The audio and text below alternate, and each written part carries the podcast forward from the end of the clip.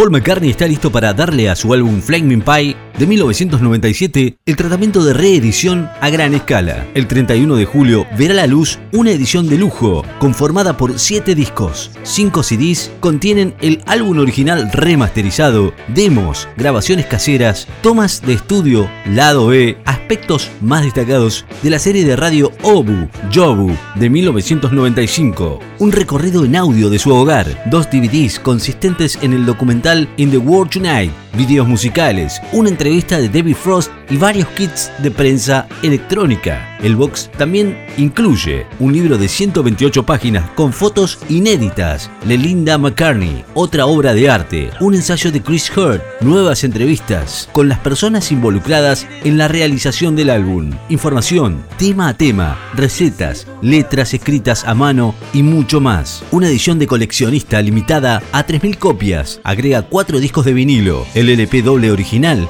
más un álbum de grabaciones caseras en una funda de vinilo estampada a mano y otra con The Ballad of the Skeletons, la colaboración de McCartney con Allen Ginsberg. También hay una cartera con seis estampados serigrafiados de Linda. Todo está presentado en una caja envuelta en tela. Lanzado originalmente el 5 de mayo de 1997, Flaming Pie rompió el silencio de cuatro años entre los álbumes de estudio de McCartney, grabado en gran parte a raíz de la participación de Paul en la curaduría y el lanzamiento de una serie The Beatles Anthology. Flaming Pie fue moldeado e inspirado por esa experiencia y Paul comentó, en ese momento, The Beatles Anthology me recordó los estándares de Beatles y el nivel que alcanzamos con las canciones. En cierto modo, fue un curso que estableció el marco para este álbum, con destacados que van desde la inspiradora apertura de Song We Were Singing hasta la estridente canción principal, llamada así por una cita de una de las primeras entrevistas de John Lennon sobre el origen del nombre de Beatles. Fue una visión. Un hombre apareció con una torta en llamas y nos dijo, desde hoy son Beatles con una A al pensativo Calico Skies